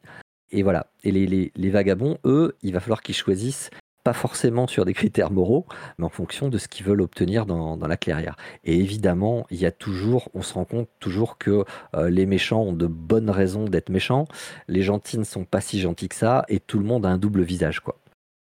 Et autre question euh, très très importante, est-ce qu'on peut jouer à un lapin? Absolument. En fait, la taille maximum de l'animal que tu peux jouer, c'est la taille d'un loup. Tu peux pas dépasser la taille d'un loup sur le type d'animal que tu peux jouer. Donc, tu peux jouer une taupe, tu peux jouer un castor, tu peux jouer un chat, tu peux jouer un, renard. Euh, bref, tu peux jouer tout un lièvre, je ne sais quoi d'autre. Voilà. Sachant que euh, ton espèce n'a pas d'importance particulière dans les règles de base du jeu, excepté par exemple que si tu joues un oiseau, tu voles. Si tu joues un lapin, ben on, va supposer que quand tu fais un bond, tu sautes plus haut, etc. etc. Et dans le premier, le premier supplément du jeu, qui s'appelle Pérégrins et Orsins, ben, il y a des petites règles supplémentaires que tu peux rajouter en disant bon ben les espèces elles ont euh, elles ont tel ou tel pouvoir d'espèce en plus euh, qui leur donne tel avantage ou tel défaut. Voilà, mais on peut, on peut jouer les lapins. D'ailleurs, les lapins et les renards, euh, généralement, c'est ceux qui représentent la population générale de la forêt. Les oiseaux représentent les anciens nobles et les chats, ce sont les étrangers. Et d'ailleurs, les chats, si on regarde un petit peu dans les règles, on a l'impression qu'ils viennent d'une espèce d'empire qui ressemble beaucoup, beaucoup à un monde un peu japonisant avec des samouraïs, des choses comme ça. Ce qui est marrant dans, Route aussi, c'est la façon dont les scénarios sont présentés. Donc, tu parlais de, prime abord la, base. Après, derrière, évidemment, on t'explique quel est le conflit principal qu'il y a dans, une clairière. Et après, on t'explique tout un ensemble de, conflits qui existent à côté. Après, on s'intéresse vraiment aux, PNJ les plus importants de la communauté dans lesquels tu arrives avant de s'intéresser réellement à bah, quelques lieux évidemment, et puis après de, le côté de qu'est-ce qui va se passer vraiment, qu'est-ce qui pourrait se passer. En tout cas, tu as tous les éléments de ton bac à sable au niveau de la, de la, de, la clairière, et à partir de là, tu peux en faire énormément, énormément de choses. quoi. C'est un petit peu, quelque part, moi, ça me fait un petit peu penser à ce qu'on trouvait dans, comment il s'appelle euh, ce jeu? De Western, euh, Western Mormon, là, mince, ça y est, euh, de Meguet et, et quoi, les des Baker, là. Ah, je l'ai retrouvé. Dogs in the Vineyard. Dogs, in the Vineyard. Dans le principe voilà. pour moi, exactement, quelque part, ça me fait un peu penser. Pour moi, il y a, y a, une filiation quelque part assez lointaine, mm. mais c'est vrai que du coup, tu as tous ces conflits qui vont exploser, en fait, quand les vagabonds arrivent, et tu as vraiment toute la matière. Ah, ouais, du coup, d'ailleurs, Sandy, est-ce que pour toi, c'est un, un, jeu qui nécessite d'être un, une meneuse expérimentée ou, euh, ou, tu penses que n'importe qui peut arriver à maîtriser euh, ce genre de, de scénario? Je pense qu'il faut quand même avoir un petit peu de bouteille parce que le principe, c'est que rien n'est écrit. Donc, contrairement à ce qu'on trouve dans beaucoup de scénarios, euh, alors même ceux qui sont pas vraiment sur, euh, des rails, quoi. Euh, on a quand même dans les scénarios une chronologie, on a des choses qui se passent, on va, on, dire, bah alors les, les PJ, il faudrait qu'ils fassent ceci ou cela. Ici, c'est vraiment, c'est open bar. Tu as exactement ce que tu disais tout à l'heure, c'est-à-dire un conflit principal généralement qui est à grande échelle, donc qui va opposer les factions et puis des conflits secondaires qui ont lieu au niveau des habitants. Tu vas avoir euh, euh, le forgeron qui en bisbille avec le maire du village et qui a envie de lui mettre des bâtons dans les roues, ou alors tu as, dans, un des premiers scénarios, tu as une, famille de chèvres, et il y a une chèvre qui, disparaît, qui fugue parce qu'elle en a un peu plein le, plein le dos en fait de sa famille, donc elle va fuguer, puis elle se dit, allez hop, on, va, je vais créer une clairière un petit peu plus loin, et manque de bol, dans la forêt, il y a un monstre. donc... Euh, précision qui est importante aussi, quand on vous décrit les conflits dans les scénarios, ils vous disent aussi comment ça se développe si les PJ ne viennent pas en fait. Donc ce qui est intéressant aussi, c'est s'ils ne viennent pas dans cette clairière, les PJ, on vous explique un petit peu ce qui risque de se passer pour chacun des conflits. Donc comment ça va se développer? Après, évidemment, l'arrivée des, PJ va faire changer les choses, forcément. Mais ça peut aussi orienter le MJ ou la meneuse de, se dire, ah bah tiens, euh, comment ça pourrait, qu'est-ce que ça veut dire? Ça, lui permet quand même de, de mieux comprendre, en plus de l'explication, comment les choses peuvent dégénérer. Tout à fait, ouais, c'est une des variantes du, euh, du Doomsday Clock qu'il y a dans Apocalypse World, en un petit peu plus euh, détaillé, quoi. Ouais, et c'est un long paragraphe, mais un long paragraphe qui est vachement utile, je trouve et qu'il le fait vraiment de façon euh, très efficace. Ce qui est moi, ce qui me paraît important dans Route, et, je pense que c'est un peu un des, maîtres mots de, de jeu-là, c'est de rendre la forêt vivante en fait. Et donc, euh, du fait d'avoir ces bacs à sable et d'avoir vraiment toute la matière, comprendre où que tu ailles dans ces 12 euh, clairières, tu vas définir qui sont les personnes importantes, quels sont les conflits réellement. Donc, et après, derrière, vraiment, du fait qu'il n'y ait pas de scénario écrit directement, mais que c'est le mix de tous ces conflits qui n'attendent qu'à exploser, cette poudrière, ces 12 poudrières dans lesquelles vous allez être, vous allez pouvoir aller et de voir comment les conséquences, sachant qu'on peut très bien se concentrer sur une clairière, la jouer et, les conséquences, les ramifications, quel conflit va exploser, qu'est-ce qui va en, devenir. On n'est pas obligé d'aller euh, s'amuser à aller faire les 12 clairières pour autant. Euh, rien que déjà le, se concentrer sur une seule, ça peut déjà faire euh, pas mal de choses, à mon avis. Par contre, Tout à fait. Et le... En, t'écoutant parler, à Sandy, tu, tu me décris un univers très, euh, très sombre, très trône de fer, je dirais, avec des factions qui se battent, il y a des morts, il y a des assassinats et tout. Mais les illustrations que j'ai vues du jeu de plateau et même euh, du jeu de rôle que, du peu que j'ai vu, c'est très, euh, très chaleureux. C'est des, des, des, animaux très, très merveilleux. Euh, il y a des belles couleurs et tout.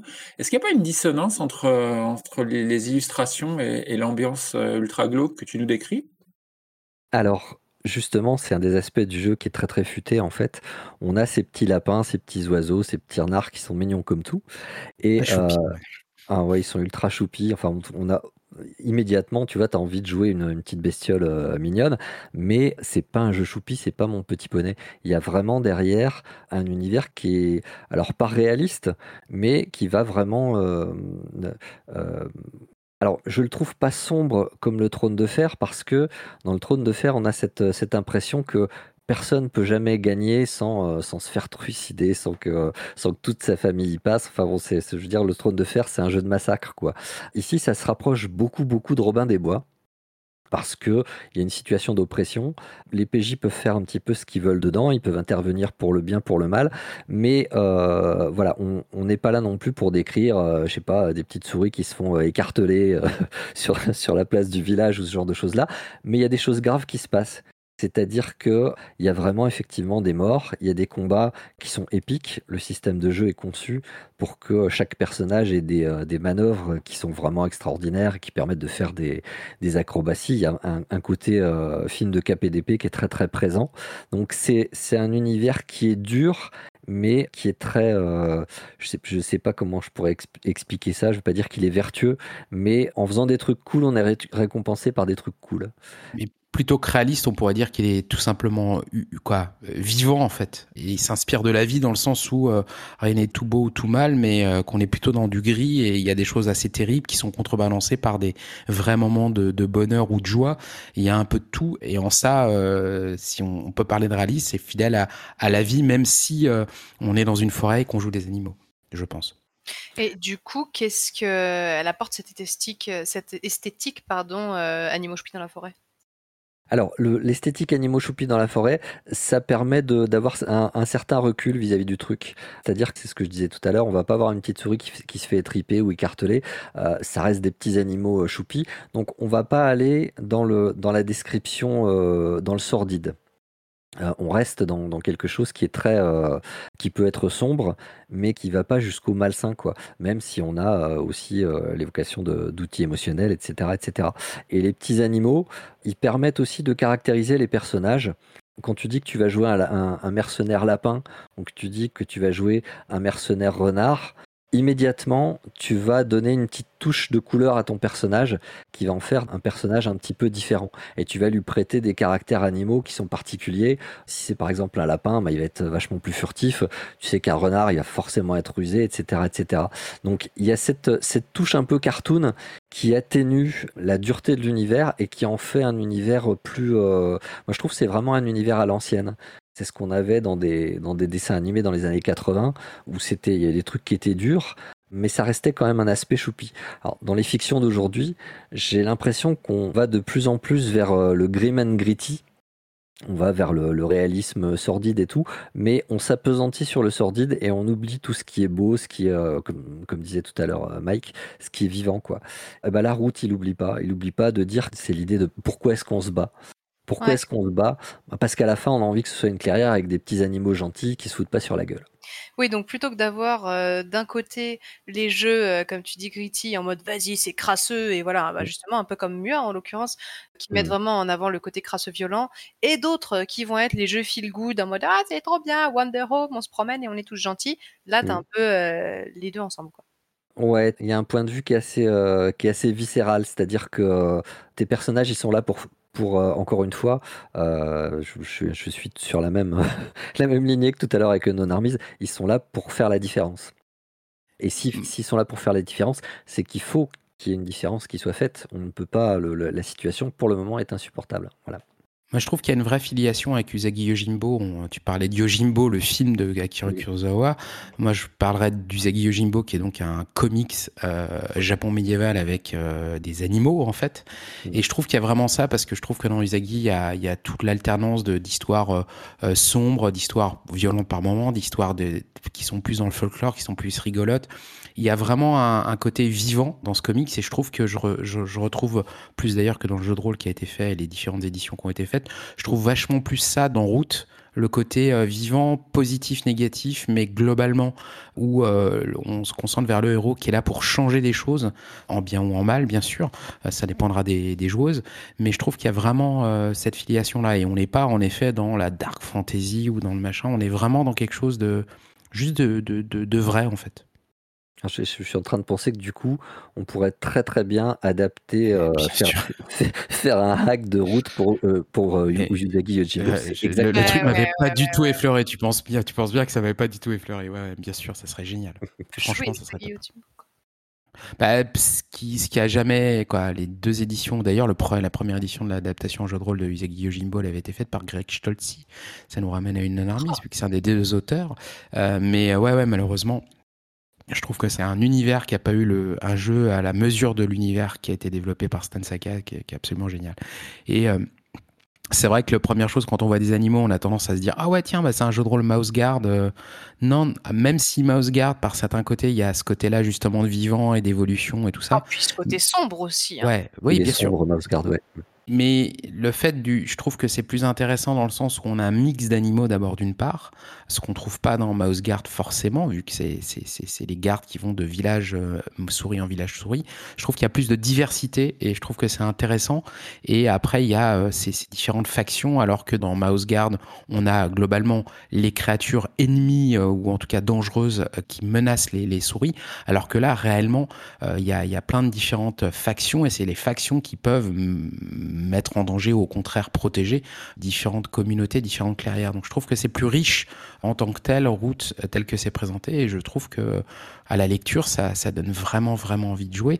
Et Sandy, je te prends devant témoin que tu dois nous lancer cette fichue partie. J'attends toujours avec impatience et je ne manquerai pas de dire tout le mal que j'ai pensé si tu ne, la lances pas. Tu penses je, m'engage euh, en direct live euh, différé à faire cette, cette campagne de route parce que ça faisait très longtemps qu'un jeu m'avait pas euh, tapé dans l'œil comme ça.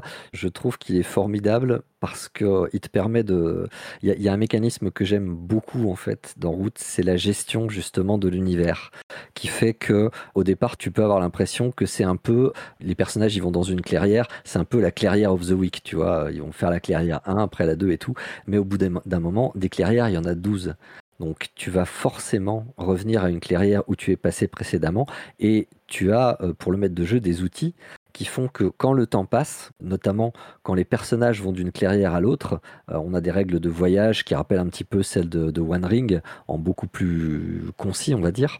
Quand les personnages vont d'une clairière à l'autre, pendant ce temps-là, le monde il évolue autour d'eux. Et notamment, ce qu'ils ont fait dans la clairière dont ils partent, eh ben, ça peut totalement être défait la prochaine fois. Ou alors, s'ils ont fait des trucs pas cool dans cette clairière-là, la prochaine fois qu'ils vont revenir, ils vont devoir en subir les conséquences. Et c'est ça, en fait, c'est un univers en bac à sable où on force justement les personnages à, tourner, alors pas forcément à tourner en rond, mais à revenir se confronter à ce qu'ils ont fait. Et donc il y a vraiment euh, quelque chose de très très cohérent et de très très réaliste dans le fait que bah, euh, ils vont revenir à leur clairière mais elle sera forcément différente de la dernière fois où ils y sont passés. Et là, ça va devenir vraiment intéressant. Ils vont revoir des PNJ qu'ils ont croisés, peut-être qu'il y en aura qui ont disparu, peut-être que justement euh, les gens qu'ils ont mis au pouvoir, bah, ils auront un petit peu changé, comme ça arrive un petit peu souvent. Et voilà, c'est euh, cette dynamique-là, je pense que c'est vraiment un jeu qui ne peut être joué, je pense, que en campagne. En one shot, il peut être rigolo, ça va être un petit euh, Robin Hood Simulator, mais c'est un jeu qui va vraiment s'exprimer uniquement en campagne, ouais. Est-ce que vous avez des questions de torture euh, pour Sandy, Guylaine et Cédric Ou euh, est-ce que vous préférez garder le silence? Moi, j'ai une question sur le. Tu as dit qu'on pouvait monter au maximum jusqu'à la taille du loup, mais du coup, de ce que je comprends, ils, ont des formes anthropomorphes, mais ils ont tous plus ou moins la même taille. En fait, j'imagine que les, personnages souris sont un peu plus petits que la moyenne, mais, mais restent. On n'est pas sur les vraies différences de taille des animaux. Non, ça reste un peu cartoony. Les animaux qui sont plus grands, comme les, alors les loups, les ours et les, élans, c'est vraiment des monstres de la forêt, tu vois. C'est eux qui représentent l'équivalent du, dragon dans la fantaisie euh, habituelle. Et alors, il y a un truc qui est assez... Euh, justement, la question que tu te poses, tout le monde va se la poser. C'est-à-dire, voilà, je sais pas, je joue une chouette, comment je fais pour tenir mon épée et comment ça va se passer tout ça et là on a l'équivalent du ta gueule c'est magique. Ok. On te dit bah bah il tient une épée parce que c'est un guerrier il a une épée donc il la tient quoi. Voilà.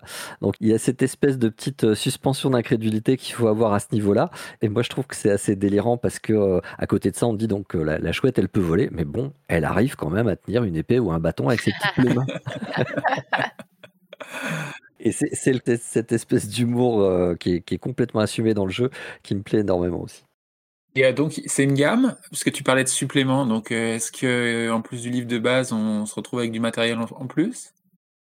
Alors, il y a le livre de base donc, qui a été en financement participatif, qui s'accompagne d'un supplément qui s'appelle donc qui va s'appeler en français Pérégrins et Orsins, dans lequel on a d'autres factions. Alors, il n'y en a pas 50, il y en a 3 de plus. Et on a d'autres manœuvres, d'autres livrets de personnages si on veut aller un petit peu plus loin. Mais ce premier supplément, c'est vraiment une version avancée.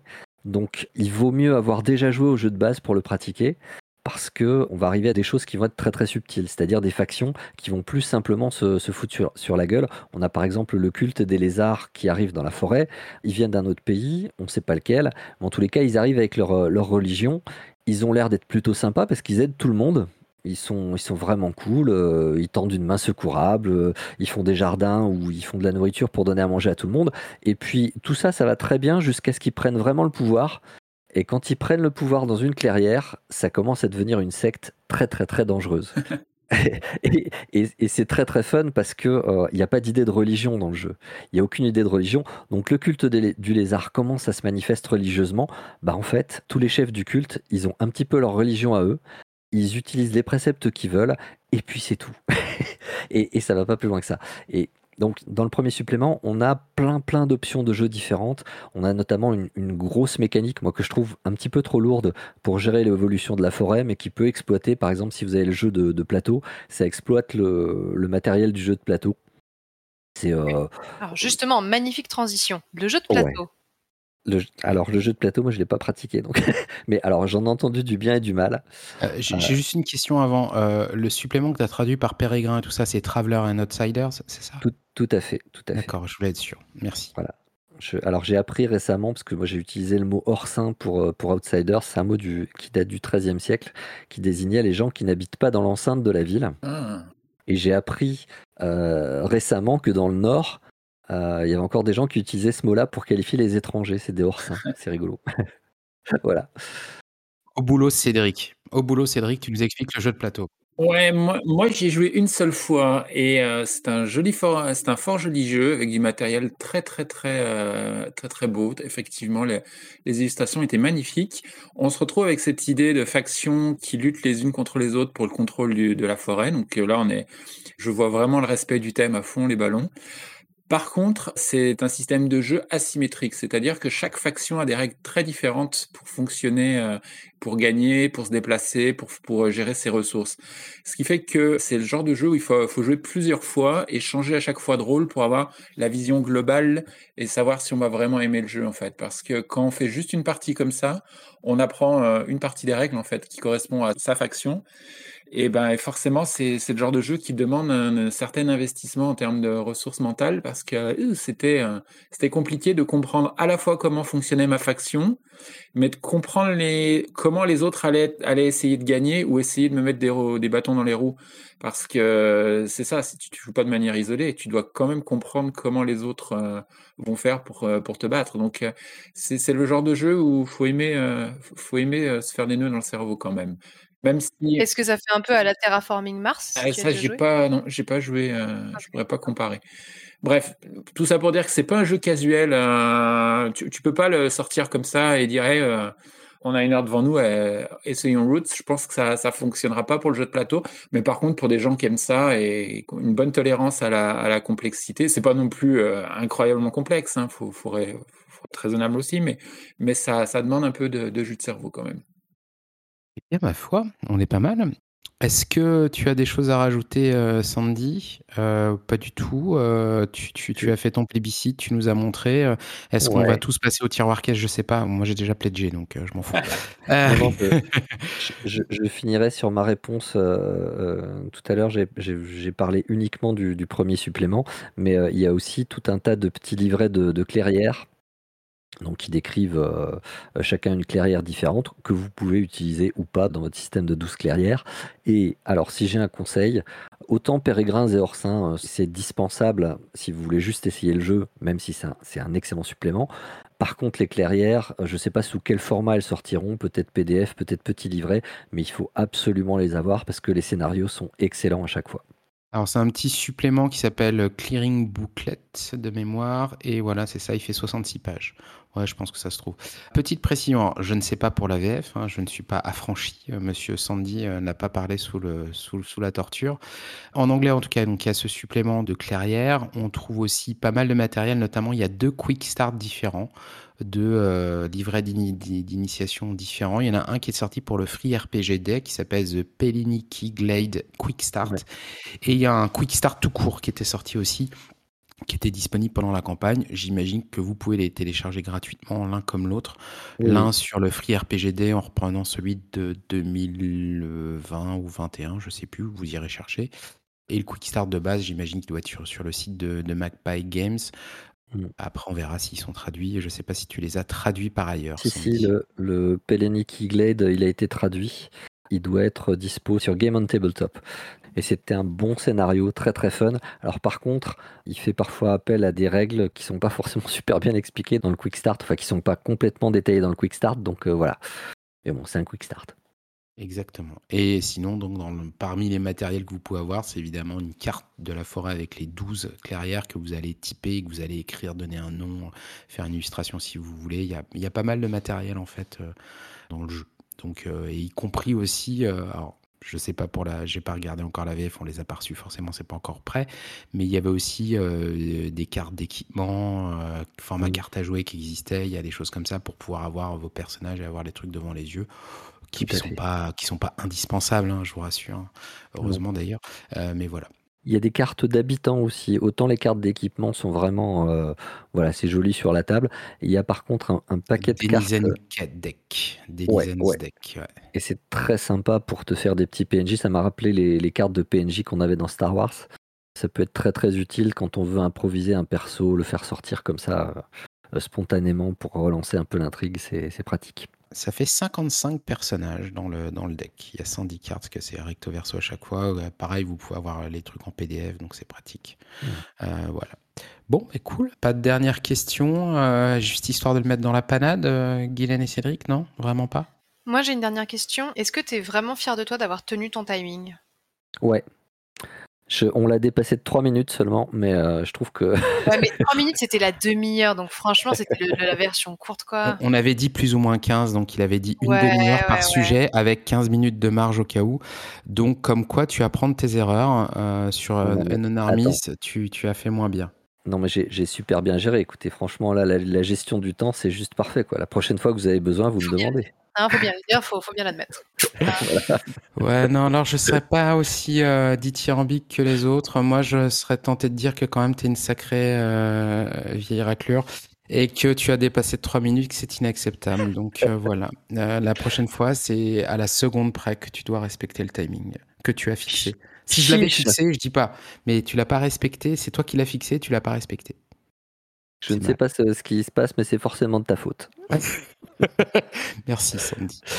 Euh, et ben ma foi, euh, alors peut-être euh, si euh, j'arrive à, à, faire du, du, travail qui va bien, peut-être que je, je, je, rajouterai à cette émission à un moment ou un autre euh, un interview que j'avais fait de Greg Stoltz et John Tynes oh. jadis en 1998 à la Gen Con.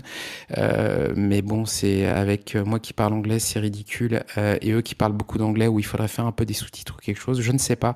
Soit je vais faire une version texte du truc, soit je vous le mettrai brut de fonderie et le texte à côté, histoire que ce soit bien ridicule jusqu'au bout. On verra, peut-être. Je ne vous promets rien. Euh, de toute façon, vous remarquerez quand Sandy fait des promesses, il les tient pas, donc il n'y a pas de raison que j'en fasse euh, pour ne, pour ne pas les respecter derrière. Hein non, mais tu sais que le, truc, c'est que je n'ai qu'une parole, alors quand je la donne, il faut que je la récupère après. quoi. Moi, ce que je vois, c'est qu'en tout cas, on peut compter sur Guylaine et Cédric. Merci à vous deux. Euh, vraiment, vous, vous, vous, êtes des gens bien. Hein. Nous, on s'engage pas déjà, donc voilà. C'est ça. Bah, en, tout, cas, j'ai trouvé ça très intéressant, moi, qui, qui ai fait le, touriste à côté. Euh, merci pour euh, tous ces conseils.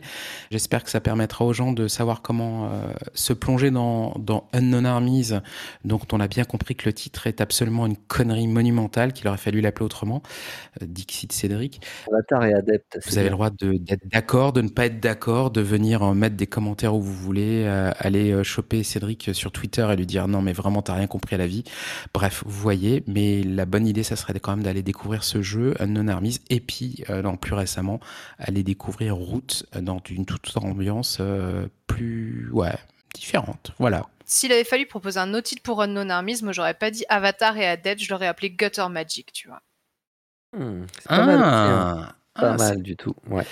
On, notera que Cédric, euh, ta carrière d'auteur va peut-être s'arrêter là. Euh, je pense que Guylaine, Guylaine euh, a clairement pris la balle au bon comme il se doit. Elle, elle sait faire des vrais titres. voilà. Hein Merci Cédric.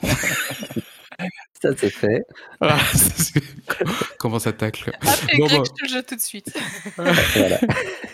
Bon, ben merci beaucoup euh, à tous les trois d'être venus euh, après tous ces déboires pour pouvoir euh, finalement enregistrer cette émission, mais on y est arrivé. Donc vous pouvez tous vous coller un badge sur votre tenue d'apparat. vous avez accompli votre mission. Merci. J'espère vous retrouver régulièrement ici, notamment Guylaine. Oh, moi, c'est oui, non, moi, c'est pas dit que je passe beaucoup dans les couloirs. Hein. J'avais dit que je, quittais un peu les ah, ah ouais, mais tu crois pas qu'on va t'abandonner comme ça? Non, tu, rêves ou quoi? À chaque fois, je dis ça, puis six mois après, j'ai enregistré un truc. C'est ça. Il y avait Keepsec avant, et maintenant, c'est euh, Anne Armise et, et, et, Route. On va trouver des sujets. Et c'est bien qui est Sandy, bah, évidemment, vous savez que vous êtes les bienvenus, donc c'est cool. Mm. À bientôt, amusez-vous bien, bonnes vacances, tout ça. Ciao, ciao.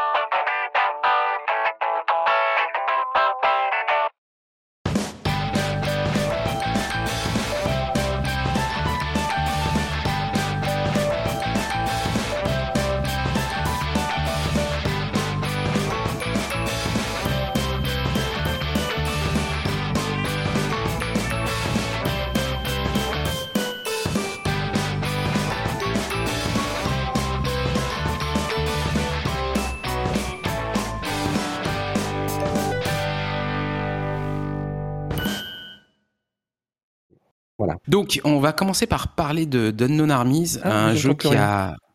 Pardon? Le salopard. Qu'est-ce que, tu dis, Sandy? les amis, je ne vous entends plus. Ah, c'est pour de vrai? Ah, c'est pour de vrai. Je croyais qu'il était en train de te troller. Moi aussi, exactement. Euh, allez, on lui met un décor. Allez en même temps, c'est un peu l'enregistrement maudit quand même. Je veux dire, ça fait un peu quatre fois qu'on recale une date euh, tous les mois. J'ai tout, j'ai un non-armiste d'ouvert avec des notes dans tous les sens. J'ai pris les notes, j'ai pris les notes euh, une semaine avant la dernière fois où c'était prévu, et j'ai aucune idée de ce que je voulais dire par, euh, les que j'ai pris, quoi.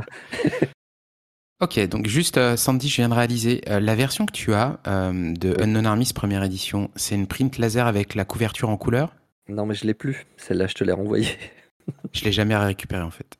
Ah, ok. Bah, je, je, je, sais que c'est le print que m'a remis Greg Stolzi, m'ont remis Greg Stolzi et John Tynes en, de, en 98. Ah avant que le bouquin, le bouquin était chez l'imprimeur à l'époque. Oh, je, sais parce que tu, tu me l'avais dit et donc je te, je te l'ai renvoyé et tu m'avais dit si j'en récupère un bouquin euh, en dur, t'inquiète pas, je te le, je te le filerai. Et donc, euh, donc je l'ai jamais récupéré. Donc il, en fait, il y a peut-être un, un, adepte qui est, qui est tombé dessus. Et qui a, Grave